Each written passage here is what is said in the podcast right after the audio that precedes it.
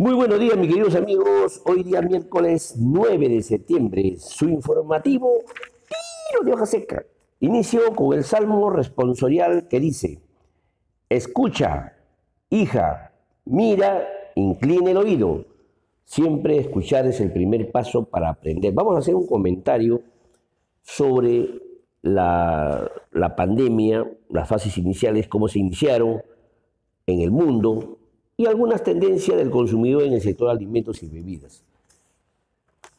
Como todos sabemos que la gran mayoría de países alrededor del mundo, incluido el Perú, aplicaron medidas de aislamiento social y restricciones a la movilidad en diferentes magnitudes con el objetivo de contener la propagación de la enfermedad y evitar el colapso de los sistemas sanitarios y una mayor pérdida de vidas humanas. Para eso, han, procedido con fases iniciales en esta de la pandemia provocada por la COVID-19. Entonces, si bien en la actualidad las medidas de distanciamiento social se vienen relajando, han dejado como secuela un gran choque de demanda caracterizado por los menores ingresos de las empresas y los hogares que podrían tener efecto duradero sobre el gasto de los agentes económicos. No es ajeno el consumo privado, es uno de los componentes más importantes de la economía, representado casi el 70% del Producto Bruto Interno y está vinculado en una diversidad de sectores y mercados de bienes y servicios. En particular, esperamos que el consumo de los hogares se contraiga en cerca del 7% en el 2020, debido a la importante caída de sus ingresos. Sin embargo, esta baja será menor a la que se experimentara, a la que el PBI, porque los hogares buscarán suavizar sus consumos utilizando diversos instrumentos y estrategias. Por ejemplo, van a, van a tener que aplicar correctamente sus bonos transferidos por el gobierno, van a reprogramar sus obligaciones, muchos ya lo han hecho, sus obligaciones mensuales contraídas con los bancos y o proveedores o la utilización correcta de sus ahorros. Asimismo, la contracción del gasto de los hogares no será homogénea en segmentos de la población y en grupos de consumo. Con la pandemia, la dinámica de las empresas en el Perú se ha visto afectada, la gran mayoría ha tenido que adoptar sobre la marcha nuevos procesos, en gran parte, en gran parte de transformación digital, lo cual ha sido clave para la continuidad de los negocios. por citar un ejemplo, en, lo que yo desarrollo, en la vía profesional que yo desarrollo, he tenido que hacer transformación digitales, siempre con el concepto que se trata de un elemento clave que suele empujar a un cambio estructural en las organizaciones, alentado por la promesa de una mayor eficiencia y competitividad. Voy a explicarles sobre las nuevas tendencias del consumidor en el sector de alimentos y bebidas. Como todos sabemos que en la pandemia hemos desarrollado nuevos hábitos de consumo a nivel mundial que llegan para quedarse y que van desde la búsqueda de alimentos saludables y aliados en fortalecer el sistema inmune, hasta soluciones para llegar a una vejez asistida y crear nuevos momentos de fidelización con el consumidor. Primera tendencia, le diría, mejor salud del alimento y la bebida. El cuidado de la salud no solamente está en asumir acciones que eviten el contagio del virus, sino la necesidad de fortalecer el sistema inmune. Sugiere una categoría para las bebidas funcionales que cuentan con ingredientes que aportan a ese requerimiento. Una segunda tendencia sería los productos sostenibles. En esta misma línea de mejoramiento se empiezan a ver beneficiar a las marcas y bebidas que promueven mejores hábitos para las personas y son respetuosas con el planeta, creando oportunidades para los productos orgánicos tales como el vegano, libre de transgénicos y amigables con el medio ambiente.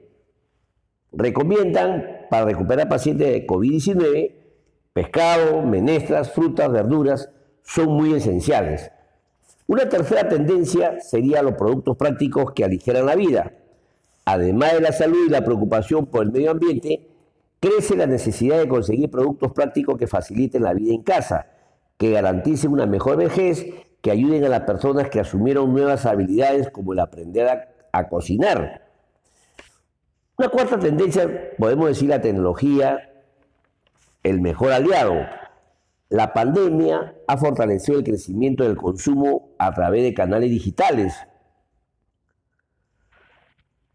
interactuando nuevas marcas, nuevas formas de llegar a sus consumidores. La tecnología ya había sido identificada como uno de los canales de venta más importantes del año 2018, pero el confinamiento que se ha dado en la mayoría de países en el mundo ha acelerado la penetración en los hogares. Por citar un ejemplo, en Perú ha penetrado, ha crecido en 18, en un rango de 18%. Y una última tendencia del consumidor en el sector de alimentos y bebidas, podemos decir las marcas solidarias. Van a tener que cambiar su estrategia de fidelización y se convertirán en banqueros con su propia moneda, ofreciendo al consumidor forma de contribuir a su causa a través del consumo de sus productos. Por otro lado, pasando ya a un tema, a un tema recogido de un medio periodístico, podemos decir que la ministra de Economía y Finanzas, María Antonieta Alba Luperdi, explicó ayer que hasta marzo pasado existían unos 5.458 millones de dólares en el fondo y que debido a la, alza, a la alza del nivel del cambio del dólar se decidió efectuar conversión en soles, por lo cual se obtuvo una ganancia de 948 millones a favor del Tesoro Público por el tipo de cambio y que a la fecha solo hemos utilizado mil millones de esos recursos. Vale decir, la conversión de los 5.458 millones al cambio significaba 19.439 millones de soles y que lo van a usar adecuadamente de la manera más óptima.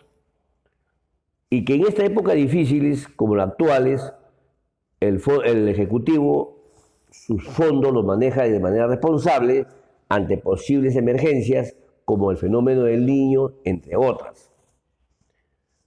Bien, queridos amigos, eh, siempre para reforzar que el, tema, el tema de las empleadas del hogar, la nueva ley de, la nueva ley de trabajadores del hogar, para tener una idea, el 92% de trabajadores se encuentran en, la informalidad. Quiere decir que no tienen ningún tipo de seguridad.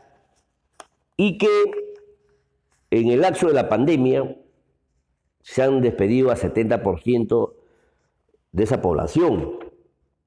Para tener una idea, entre hombres y mujeres hay medio millón de trabajadores, donde 96% son mujeres y en medio de esta nueva norma Esperemos que no hayan, eh, no más despidos, ni cambien las, ni, cambien algunas, eh, algunas posiciones como la que ya se ha emitido la ley. Bien, queridos amigos, eso es todo por hoy, no sin antes finalmente compartirles la frase del día.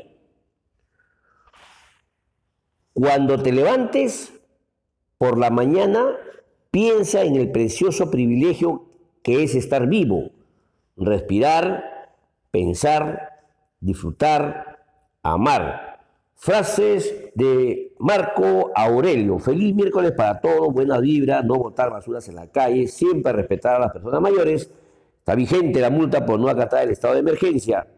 No se olviden que el camino hacia el éxito es a través del compromiso. El distanciamiento siempre recomienda el uso adecuado de la mascarilla, el protector facial, ejercicios moderados y sobre todo, mis queridos amigos, amarnos los unos a los otros. Hasta mañana, Dios mediante. Muchísimas gracias.